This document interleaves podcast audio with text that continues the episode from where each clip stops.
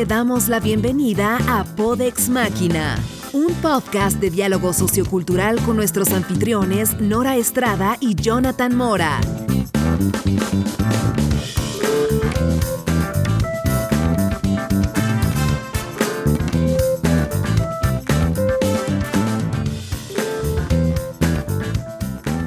Hola Nora. Hola Jonathan, ¿cómo estás?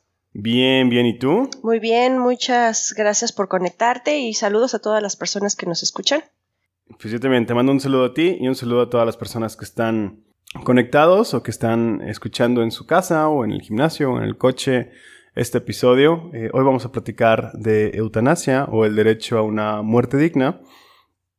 Pero antes vamos a ver eh, unas preguntas que nos llegaron al inbox de Podex Máquina para darle respuesta este, de una vez. claro. Así que vamos con la pregunta número uno. La pregunta número uno es eh, un chavo.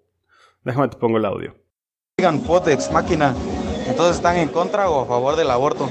¿Qué onda? ¿Tú primero o yo primero? Pues si quieres yo primero. Eh, échale. Eso, eso fue un cortés. Cállate, déjame hablar. No, échale. Es, es eh, bueno, en lo personal yo estoy en contra del aborto. Wow. Mi posición privada es estoy totalmente en contra del aborto. Pero también estoy en contra de la imposición de las ideas.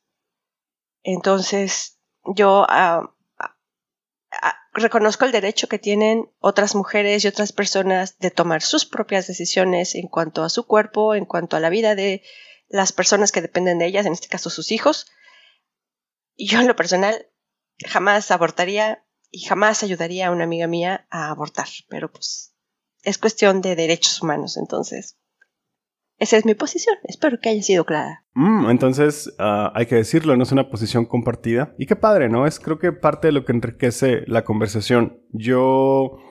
Muy al contrario de ti, yo estoy muy a favor del aborto, pero no al extremo que últimamente se exige. Es decir, yo estoy a favor de que la mujer tenga el derecho de decidir eh, si quiere continuar con un embarazo o no. También estoy a favor de que el hombre tenga voz en esta decisión.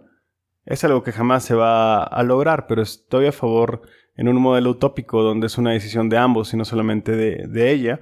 Sin embargo, en tanto eso no es asequible, yo creo que la mujer tiene que tener derecho al acceso a los medios de salud necesarios para que pueda terminar un embarazo no planificado, no deseado por violación. Únicamente la parte con la que no estoy de acuerdo es eh, en esta parte de que sea legal y gratuito. Yo creo que es un procedimiento que se tiene que ser responsable cada persona de él, es decir, hombre y mujer. En el caso de que únicamente esté la mujer, desgraciadamente, alguien tiene que pagar por ello. Yo no siento que los contribuyentes a Hacienda o al Estado tengan que cubrir procedimientos quirúrgicos que parten mayormente de la irresponsabilidad de dos personas. Y entonces, esa es mi postura, eh, no tan radical, pero yo creo que poquito liberal en lo social.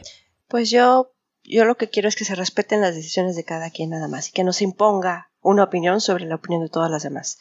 Mi opinión me la guardo para mí, no estoy a favor y pues ya, es todo.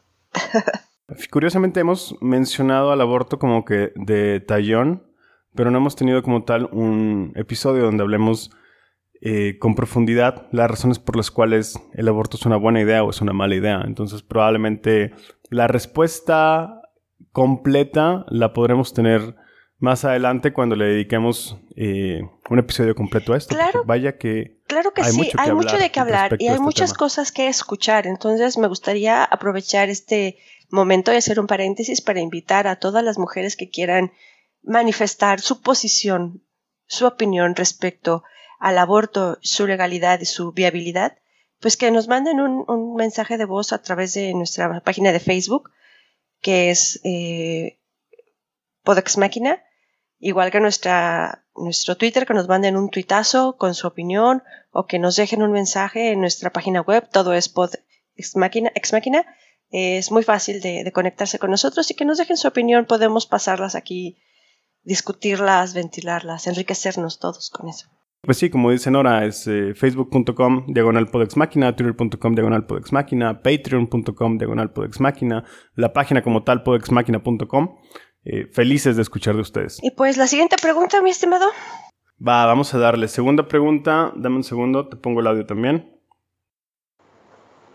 Mis papás son acumuladores y cuando llego a mi casa no me siento a gusto, o sea, siento que es un hogar que no se puede evitar, un, ambiente incómodo.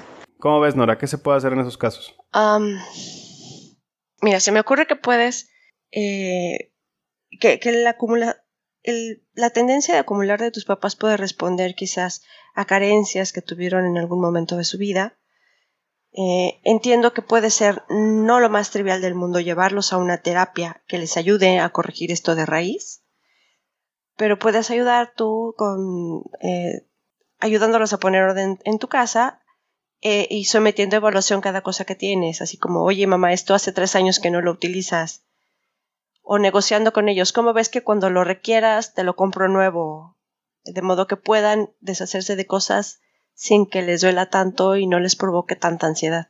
No sé, se me ocurre. Muy de acuerdo contigo, sí, muy de acuerdo contigo. La verdad es que también hay que considerar que a lo mejor uno que tiene treinta y tantos años, veintitantos años, no le ha ganado un aprecio particular algunas cosas que la gente que tiene 55, 60, 70 años le tienen a algunos objetos que no tienen un valor económico tanto como un valor anímico, un valor emocional para ellos. Entonces, pues, ¿quién no ha conocido a una madre de familia mexicana que tiene 40 figurines y 30 mantelitos, un montón de cosas que la gente guarda, pero es por cariño, por recordar. Entonces también hay que considerar que hay una razón muchas veces por la cual la gente hace esto. El acumulamiento es un síntoma de una enfermedad más profunda. Entonces en el caso de que sea acumulamiento como tal, gente que no tira ni la basura, que guarda cajas, guarda bolsas, guarda latas,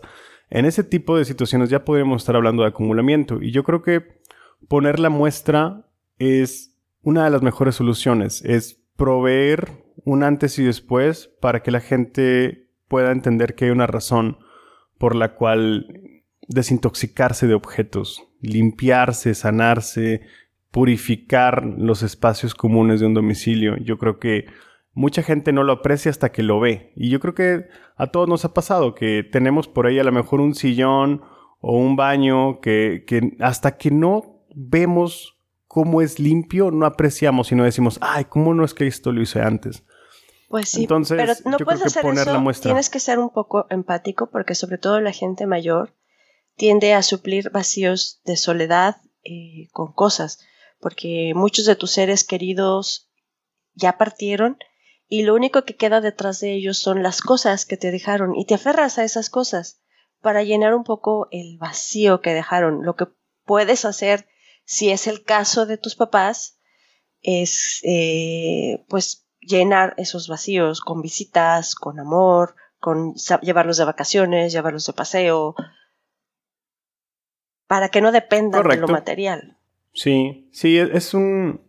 Después yo creo que me gustaría que platicáramos el tema de la senectud y la condición en la que viven nuestros ancianos, porque eh, yo creo que es parte, eh, se conecta de manera eh, colateral con lo que vamos a platicar el día de hoy, que es el tema de suicidio asistido, una muerte digna, eutanasia, como le quieran llamar, porque es triste ver las condiciones en las que viven nuestros ancianos. Realmente decadente, es indigno el cómo muchos viejitos viven hoy en día. Entonces, esto los lleva a tener hábitos que nosotros consideramos a lo mejor no de moda o no in o no agradables, pero pues es a lo que los orillamos nosotros en cierto modo. Bueno, este, vamos a hablar, vamos a clavarnos directamente en el tema, ¿qué te parece? Me parece muy bien porque hay bastantes cosas que platicar, hay casos, hay, hay mucho como para hacernos de una opinión en base a todo lo que ha sucedido. Exactamente. Eutanasia. ¿Qué es la eutanasia? Aparte de una prima mía que vivía en un pueblito allá en Agua Blanca, la prima eutanasia, porque ya ves que la gente tiene una habilidad para ponerles nombres a la gente, cabrón. Eso suena a eutanasia, pero Una vez trabajé con una compañera que se llamaba Linda Felicidad. Es, un, es, una, es algo que no me saco todavía encima haber trabajado con una persona que se llamaba Linda Felicidad Pérez. Ah, bueno, ah, saludos a donde esté Linda Felicidad. bueno. Este, bueno, entonces empezamos con eutanasia. ¿Qué es? Ahorita que estamos platicando antes de comenzar a grabar, me estabas diciendo que la eutanasia como tal no es el único concepto correcto respecto a una muerte digna. Hay, como varias vertientes dentro de este concepto ya legal de morir eh, asistido por un doctor. ¿Cómo es hay, eso? Hay muchas maneras de morir dignamente. Eh, estamos hablando, primero, que te puede orillar a, querer morir o a necesitar morir. Pueden ser eh, factores mentales, pueden ser factores de salud, puede ser simplemente que estás harto. Y hay muchos casos así. Entonces, dependiendo de cuáles son las razones que te llevan a, solicitar una muerte digna, dependiendo del marco legal en el que estás, puedes optar por alguna de las siguientes opciones. La primera es eh, la más drástica, la eutanasia, que es cuando un médico te ayuda a morir suministrándote al médico pues, los medicamentos que, que te ayudan a morir, es algún medicamento que te para el corazón o todo es indoloro, todo es, eh, digamos, hasta bonito. Otro método es el suicidio asistido. En este caso, el médico te provee los medicamentos, pero tú te los tomas. En el suicidio asistido, el médico únicamente te receta la cantidad de barbitúricos que vas a requerir. Eh, esto se hace con, barbitúricos. Y el, médico te los, te los puede dar, pero tú te los tienes que tomar. El siguiente método, que es el único del que se dispone en México, porque todas las demás se consideran formas de asesinato, es la sedación terminal, que me ha tocado verlo en pacientes terminales de cáncer que ya no aguantan el dolor y se les seda de manera permanente. Esto puede inducir a una muerte prematura. Pero como ya estamos hablando de que el paciente de todas maneras iba a morir dentro de las siguientes 72 horas, pues el, drama ya no es tal. Y esto le evita las últimas horas de dolor intenso. Y este es el único método, por decir así, la única alternativa de muerte digna con la que se cuenta en México.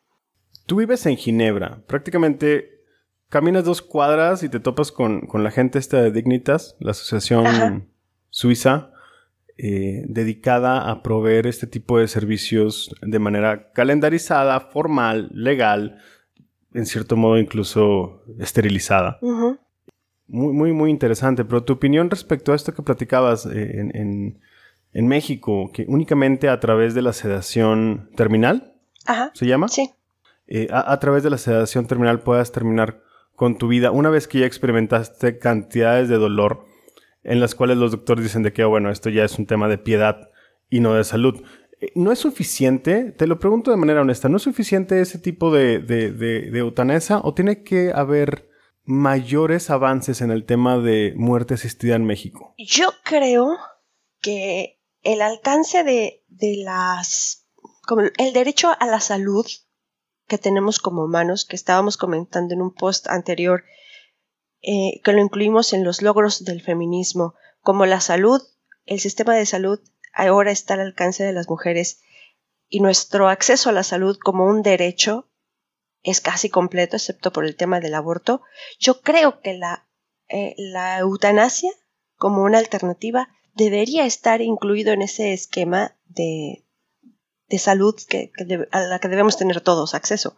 Mi pregunta sería la siguiente. Yo creo que una de las críticas más comunes hacia la eutanasia parte de esta pregunta, ¿cuándo sí y cuándo no? Es decir, ¿en qué momentos o en qué tipo de condiciones médicas o mentales tú consideras la eutanasia como algo necesario? Ah, es que es muy subjetivo decidir cuándo es necesario eh, ayudar a morir a alguien por ejemplo, en México se legalizara, que yo espero que eventualmente haya avances con ello, porque yo coincido contigo, hay mucho que hacer en ese sentido. Hay gente que está sufriendo hoy innecesariamente porque de todos modos su enfermedad no tiene cura. Eh, eventualmente va a tocar el debate de establecer eh, el cuándo, el cuándo no, el cuándo sí, el cómo, pero, pero el cuándo es muy importante, es decir, yo padezco cáncer, yo no tengo dos piernas, mi dignidad ya ni siquiera es un tema de dolor, es un tema de falta de dignidad, falta de movilidad y la vida que ustedes conocen como vida no es vida para mí porque pues yo no puedo gozar de las mismas actividades que ustedes pueden gozar. En resumen, me quiero morir. Es exactamente. Yo creo que lo, lo primero que tiene, la primera condición para aprobar un, una muerte digna por cualquiera de estos métodos es que la persona que va a morir lo decida ella misma. Yo creo que esto es lo primero. Razones puede haber muchas, podemos hablar un espectro infinito de razones, te digo, pueden ser problemas médicos, problemas mentales o simplemente que estás hasta la madre.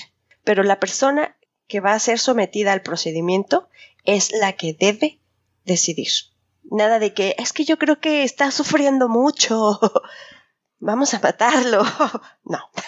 Antes de hablar de casos específicos, yo no estoy de acuerdo. Te voy a decir por qué. Eh, si una persona en un desbalance químico, en, un, en una crisis aguda de su estado anímico, decide que vivir no vale la pena o que ya no quiere seguir viviendo, yo creo que corremos el riesgo de poner en manos de personas que pudieran estar mejor las herramientas para matarse. Y yo creo que hoy en día, híjole, no sé cómo entrar a lo siguiente. Siento que la eutanasia tendría que ser tomada como el último recurso. Es decir, la muerte digna tendría que ser tomada como la última opción. Y, mi temor es, por ejemplo, hoy en día, antes de pensar en muerte digna, si hoy existiera de una manera legal, hoy la gente está obligada a pensar primero en acudir a terapia psicológica y a terapia psiquiátrica para sobrellevar y en ciertos modos eliminar condiciones mentales. Bueno, eliminar, pero llevarlas a un punto en que están tan controladas que ni siquiera te afectan en el día a día. Entonces, mi temor en el caso de que estos recursos existieran con facilidad es que la gente ante el menor índice o el menor indicio de depresión o de esquizofrenia X se acerque con su doctor a pedirle barbitúricos porque ya no quiere vivir. Y nos perderíamos, yo creo, de gente que podría estar mucho mejor, pero que por una condición mejorable deciden dejar de vivir. Esa, esa es la parte con la cual yo creo que es una, es una crítica humanista, ni siquiera tan religiosa, porque hay críticas muy de derecha, pero una crítica humanista sería esa, es decir, si pones en manos de todos esta opción, mucha gente que no la necesita la va a usar, ¿no? No creo. No, no creo. Yo no creo que, una decisión así jamás es tomada a la ligera. Yo pienso que cuando llegas a la decisión quiero que se me practique la eutanasia o quiero que se me asista en mi suicidio, em, yo creo que ya agotaste todas tus alternativas. Yo creo que hoy en día hay gente que está viva porque le tienen miedo al dolor de colgarse de la ventana, le tienen miedo al darse un disparo en la cabeza y que no funcione. Y siguen viviendo y siguen haciendo las cosas bien y disfrutan su vida hasta donde es posible disfrutarla. Y batallan y duele y todo eso, pero siguen con nosotros. Y si les pones barbitúricos al alcance, no de la mano, no estoy diciendo que los vayan a vender sin prescripción y en un, farmacias similares, pero si dejas esta puerta abierta, siento que va a haber gente que la va a tomar y probablemente no era el tiempo que la tomaran. Yo sé que eso lo decide cada quien, pero a mí me dolería, creo que tú y yo conocemos gente en común que hoy no estaría con nosotros si existiera este, este derecho. Y pues habría que preguntártelo abiertamente. ¿Tú estarías dispuesta a perder a estas personas porque no quieran seguir viviendo? Ay, me has hecho una pregunta muy difícil. Lo he pensado muchas veces. Muchas veces me ha provocado noches de insomnio. Me da miedo. Eh, no es algo que me provoca mucha tristeza. Pero si estas personas deciden eh, terminar con su vida ha sido su decisión, pues yo como sus amigas, como, como una persona cercana, pues no te queda de otra más que aceptarlo con todo el dolor que eso implica, pero no tienes nada que reprocharles. Lo tienes que aceptar. Es una decisión conscientemente tomada y es un derecho. Debería de ser un derecho. yo siento que con sus, no limitantes, pero sí con sus regulaciones. Había, por ejemplo, vamos a empezar a hablar de casos. El más reciente, Alfie Evans, estoy hablando de hace unos tres o cuatro meses, un niño de Gran Bretaña con una condición médica que aparentemente era insalvable. Eh, hemos visto niños que se recuperan, o bueno, adultos que se recuperan de comas de mucho tiempo, pero este niño ya tenía como dos o tres meses en coma, los doctores lo consideraron un caso perdido, los papás lo querían mantener en life support, esperando un milagro, y los doctores, el hospital, entraron en un juicio gubernamental contra los papás eh, para decidir si mantener con vida a Alfie o no. Fue un tema mediático impresionante donde se metieron todos, pero absolutamente todos los distintos sectores de la sociedad, político, religioso, tanto seculares, un montón de, de personas. Y al final el gobierno toma la decisión de desconectar a Alfie.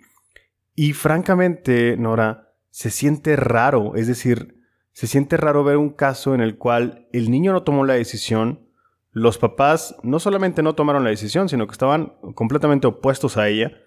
Y el gobierno, junto con los doctores, terminan tomando la determinación de desconectar a Alfie en contra de la voluntad de sus seres queridos. Y, es, es como, es un poco Black Mirror, ¿sabes? No, no es algo que yo haya visto antes, pero tampoco sé cómo sentirme, porque finalmente si Alfie no tenía solución, no tenía manera de ser salvado, pues a lo mejor no había un sustento real para mantenerlo vivo, pero al final es como que, bueno, pero es raro que el gobierno decida por ti este tipo de situaciones y no tus padres, ¿no? Claro. Ah, pero espérame, eso no cuenta como eutanasia.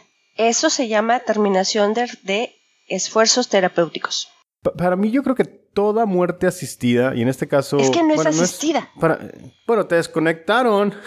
pues sí, pero de todos modos... Alguien tomó les... Sí, pero, o sea, alguien apagó el switch. Nadie te ayudó a morirte, es cierto, esa es una realidad. O sea, Alfie ni los papás pidieron apoyo para terminar con su vida. Sin embargo, alguien lo hizo, es decir, un doctor lo hizo por ellos. A lo mejor no cabe como tal en el concepto canon de eutanasia. Es, es una disyuntiva a la que se enfrentan todas las familias.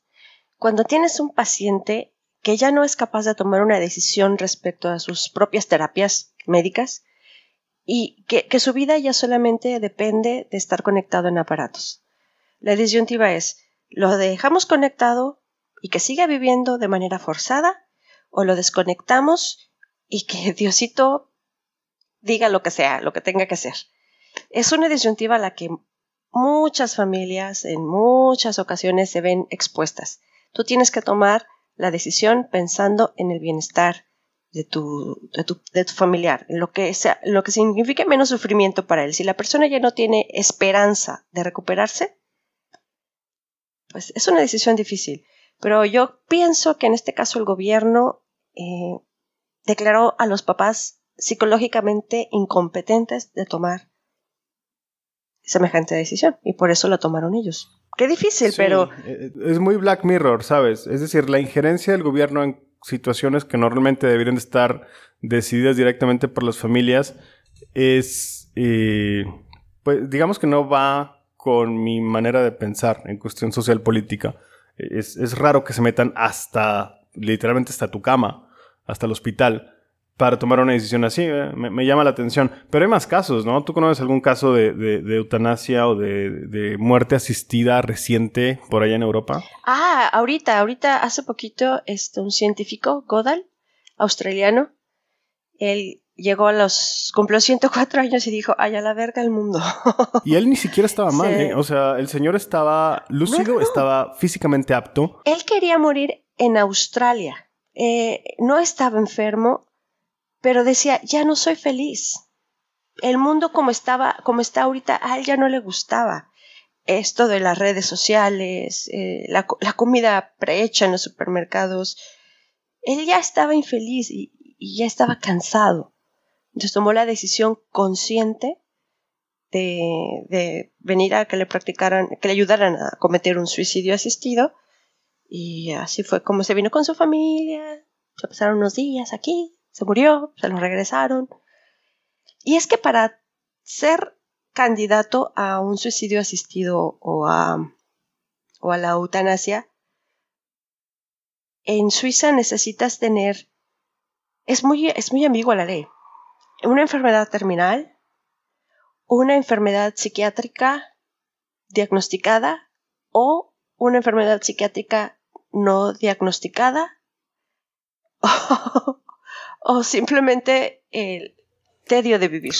Así como lo platicas, cualquier persona puede acercarse a Dignitas y lograr que se le apoye, ¿no? Es decir, está tan abierto el espectro que no requieres tener una condición física fulminante eh, como para que te practiquen una eutanasia, ¿no? Es, suena relativamente asequible, sencillo. Me imagino que debe ser un proceso carísimo, ¿no? No sé. No me da miedo preguntar, se me vaya a antojar.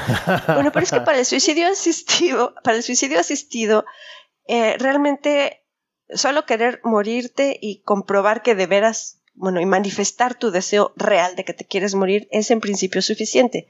Para la eutanasia en los países en donde es legal la, la eutanasia, que son solamente ocho países en el mundo,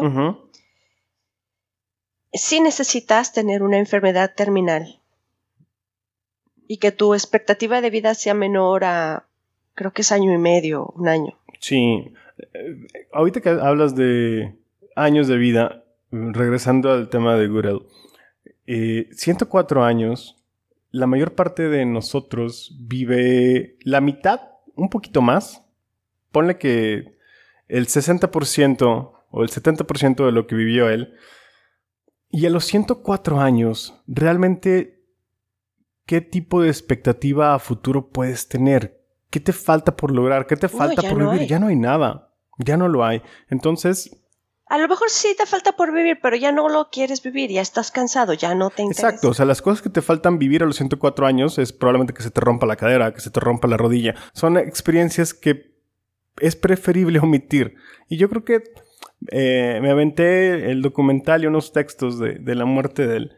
Y me parece muy celebrable una muerte en la cual puedas decidir, no solamente decidirlo tú, sino también decidir quiénes van a estar contigo, a qué horas va a ser, qué tipo de ambiente te va a rodear, quién va a disponer de tus restos de un modo civilizado, que creo que esa es la parte a donde no hemos llegado como sociedad.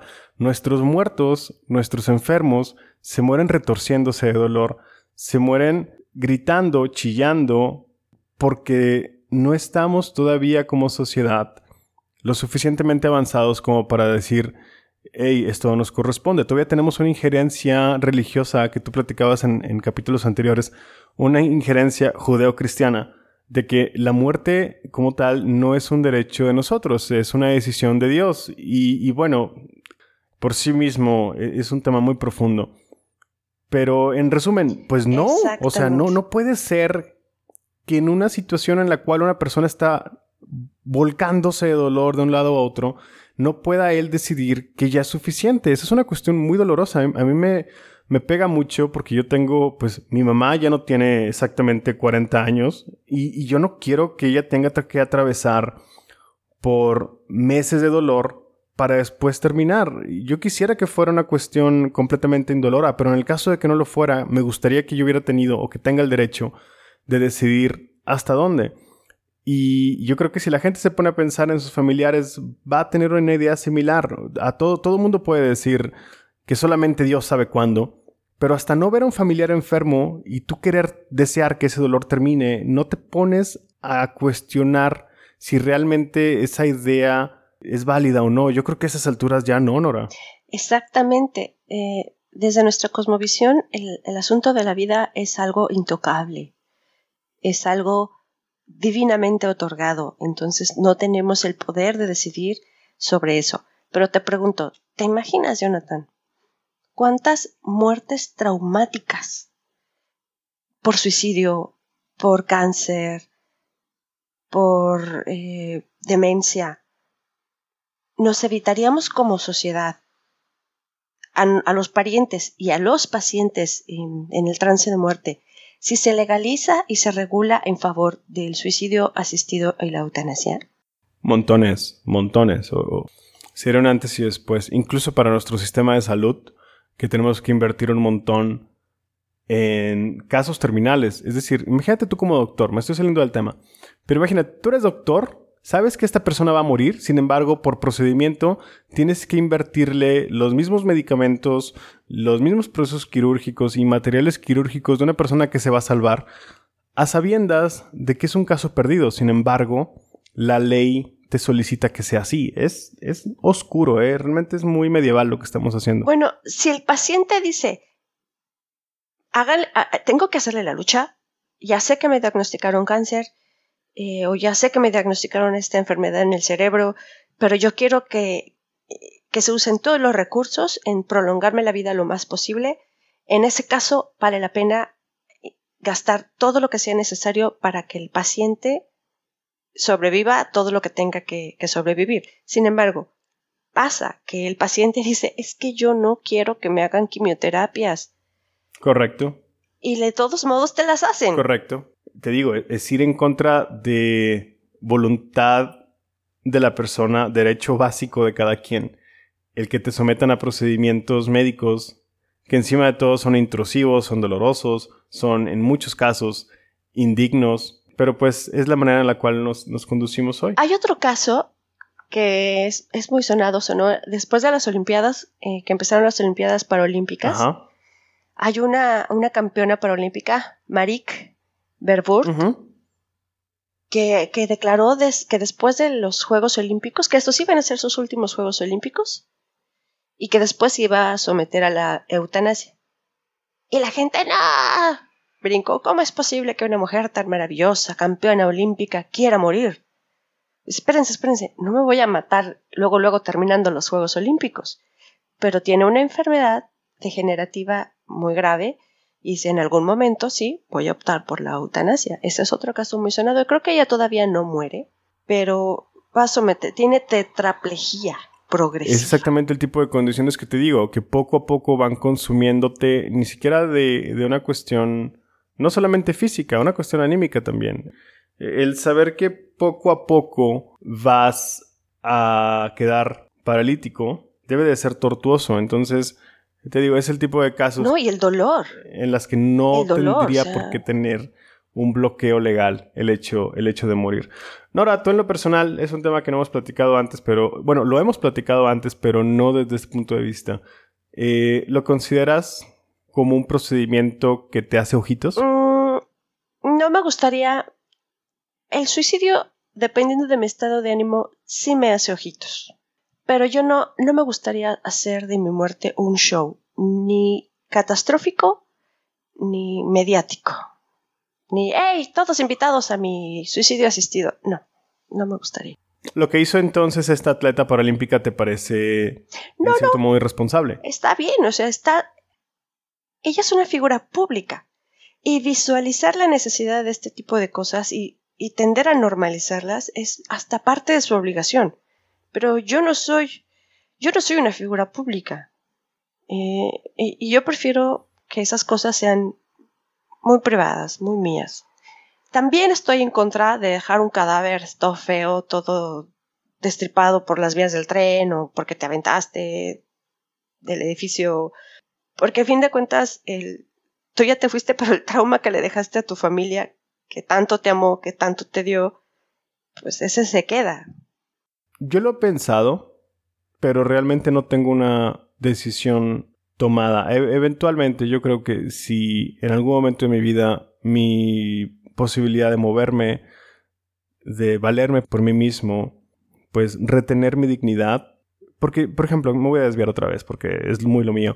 Pero tú ves a ancianos de 85, 90 años, erguidos, vigorosos, que disfrutan lo que hicieron con su vida. Y dices, mm, si eso llego a ser, qué chido, me quedo. Pero por otro lado ves gente, incluso menor, 70, 75 años, que dependen de una silla de ruedas y dependen de que alguien los empuje y así no. O sea, para eso, para eso no me quedaría. Eh, entonces, no me sorprende en Estados Unidos la cantidad de suicidios que hay por parte de adultos de 65, 70 años que un día se van al garage, sacan la pistola y se dan un tiro. Porque es muy indigno el tener que depender de los demás. Y yo creo que ese es mi principal temor. En algún momento, yo no tengo hijos y no tengo planeado tenerlos. Y si en algún momento no pudiera hablarme por, por mí mismo, incluso teniendo hijos, yo creo que no lo consideraría como un estilo de vida que quiero llevar. No quiero ser carga de alguien. ¿No quieres que te tengan que cambiar los pañales? No, no, o sea, la sola idea. es que hay gente que, que hoy lo está viviendo, o sea, y hay gente que todos los días tiene que vivir con la vergüenza de que alguien lo tenga que cambiar de ropa, alguien lo tenga que vestir. Y cuando dicen... son imágenes muy tristes. Cuando dicen, es que yo ya me quiero morir. ¡Ay, cállate, no digas eso! Ni lo digas de broma. Es así la, es la reacción de la, de la familia. No, ni de broma lo digas. ah, sí. Es que también somos una sociedad muy egoísta. Queremos a la abuelita que dure 120 años. No importa cómo, pero que esté ahí. Y que la mamá nos dure otros 240 en las condiciones en las que sea. Es un pensamiento humano, eh, natural, justificable. Pero si lo analizamos con detenimiento, eh, muy egoísta. El, el que nos, nuestros viejos duren y sigan allí es de inicio suena lindo, pero la profundidad es, muy oscura. Eso es ¿eh? algo que cada persona tiene que decidir. En principio, cada persona debe tener esa libertad y el gobierno, nuestras autoridades de salud deberían tener la capacidad de garantizarnos que esas decisiones se lleven a cabo. Lamentablemente no es así porque tenemos un gobierno muy influenciado por la derecha conservadora, religiosa, que no nos permite eso. Hay unos casos bien chistosos que te quiero comentar, de casos de pedido de eutanasia y de muerte piadosa que, han movido a Europa. Este es del 2010. Una madre desesperada en Gran Bretaña eh, inyectó por compasión una dosis letal de heroína a su hijo que sufría de una lesión cerebral irreversible la quería liberar, lo quiso liberar del infierno de la vida. Eso no es, eso no es suicidio asistido, eso no es eutanasia, eso, ¿tú qué opinas que es? Mira, yo ya te estaba escuchando la voz que estabas a punto de despotricar en contra de la persona, así que voy a... No, no, ya eh, sabes yo qué opino, pero para ti qué es. Mm, ok, ahí te va, de inicio, como preámbulo. No soy papá, no tengo esa condición. Entonces, eh, desde la manera, desde la manera más neutral de pensar de una persona que no tiene hijos, a veces entiendo que, por ejemplo, un papá, porque ese tipo de casos los he leído en alguna ocasión, es decir, un papá que le da un balazo a su hijo en la nuca porque es apopléjico o porque X condición, la gente, la Miria, dicen de que cómo es posible, es el peor papá del mundo y cárcel y, cadena perpetua y después de la cadena perpetua pena de muerte. Pero, pero yo entiendo, o sea, yo, yo sí puedo o creo que puedo entender el tren de pensamiento de, de esa persona y, y pues no sé, yo no... Es cierto, merecen el peso de la ley porque para eso hay una constitución y tal. Pero desde el punto de vista humano, tiene sentido para mí que ese tipo de cosas sucedan. Ahora dime tú. No se podía esperar a que el niño estuviera más grande y expresara su deseo de morir o de vivir.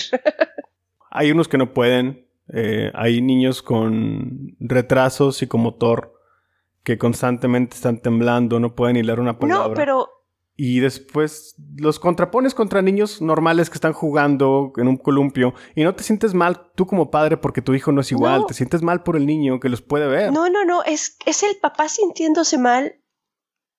Yo pienso que es mucho el, peso de la carga de tener que cuidar a un niño con necesidades especiales.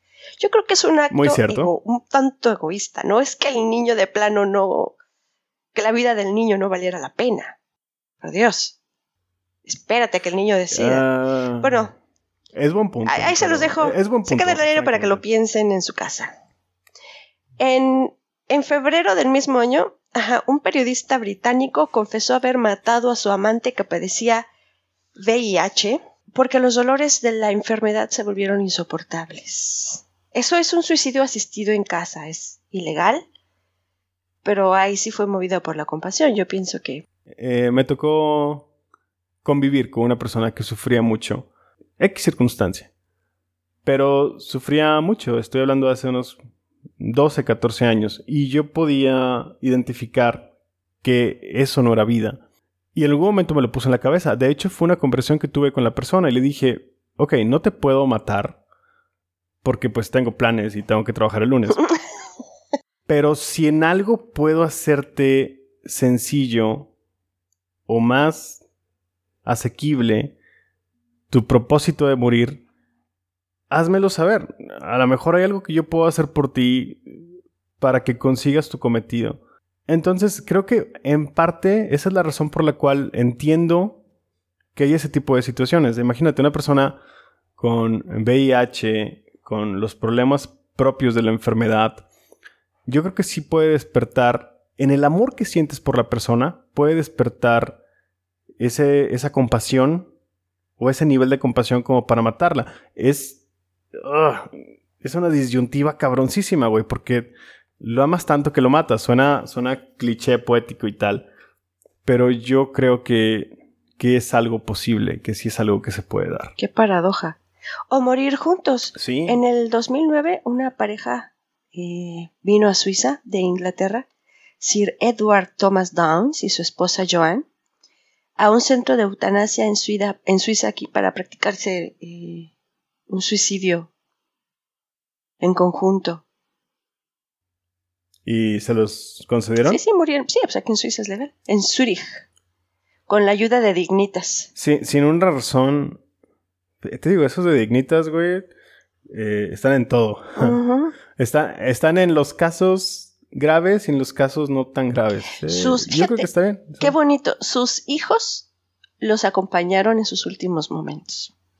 Te digo, ese es el tipo de cosas que te hacen pensar en una sociedad un poco más avanzada. Porque, de otro modo, eh, ¿qué opción tenía Sir Edward y su esposa? ¿Darse un tiro? ¿Colgarse? Tengo unos conocidos en Estados Unidos que, pues, según nosotros vivían la vida loca. Eran de una, de una comunidad bastante liberal. Y según nosotros se la pasaban de pachanga.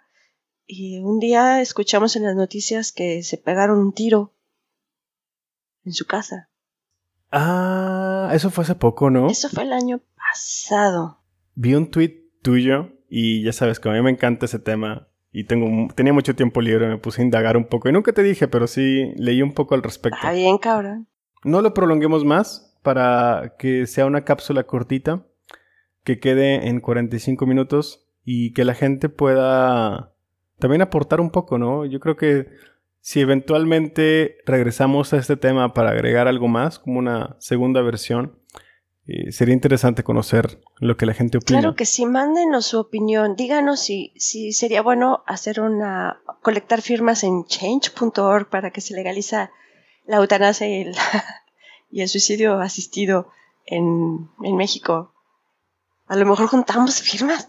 Ajá, y si están de acuerdo en que este tipo de procedimiento lo haga el Seguro Social. Porque imagínate, ¿qué tal que termines vivo? No, qué horror. Te pasa. Ay, imagínate, güey. No, oh, güey, imagínate. Imagínate que el seguro, o sea, vayas al seguro, tengas ahí tu hojita verde de que pues te tienen que practicar en eutanasia No, y los vatos fallen, güey. Ya porque es como que procedimiento de ellos, o sea, una de cada cuatro tiene que fallar. Entonces, madre, sacabas vivo y sin cáncer y la chingada y tú que te querías morir. no, espérate, te dan tu cita para tu eutanasia y resulta que primero te mueres de muerte natural porque fue dentro de 10 años. O sea, Sí, güey. De que no, hombre, vengas en noviembre, señor. Y ya en noviembre vemos. O lo otro, si quiere, si quiere, puede venirse temprano, ver si alguien no, no vino a la cita. Es que son bien cabrones. si alguien no se presentó a su eutanasia y le damos el lugar. Sí, güey. Exacto. Sale Jonathan. Pásala muy bien y platicamos, pues no tan pronto, pero platicamos eh, cuando tengas oportunidad. Estamos en contacto y esperamos comunicación de nuestros amigos por las redes sociales. Oye, te- sí, te lo digo por aquí. eh, espero que tengas. eh, yo sé que vienen dos meses muy padres para ti, que tienes un montón de visitas y de planes y de cosas. Te deseo que el estrés no sea tanto, que disfrutes mucho lo que viene, que nos hagas saber el resultado y todo lo que viene en, los siguientes días. ¿Te parece bien? Claro que sí, muchísimas gracias también a ti te deseo lo mejor en estos meses que vamos a estar eh, con poco contacto. Y pues, Ajá. buena vida. Buena vida y buena muerte cuando, cuando toque. Espero que no le toque en estos dos meses. Imagínate, güey. Pásale bien, cuídate mucho. Gracias por acompañarnos. Recuerda seguirnos en redes sociales y escucha más episodios en www.podexmáquina.com.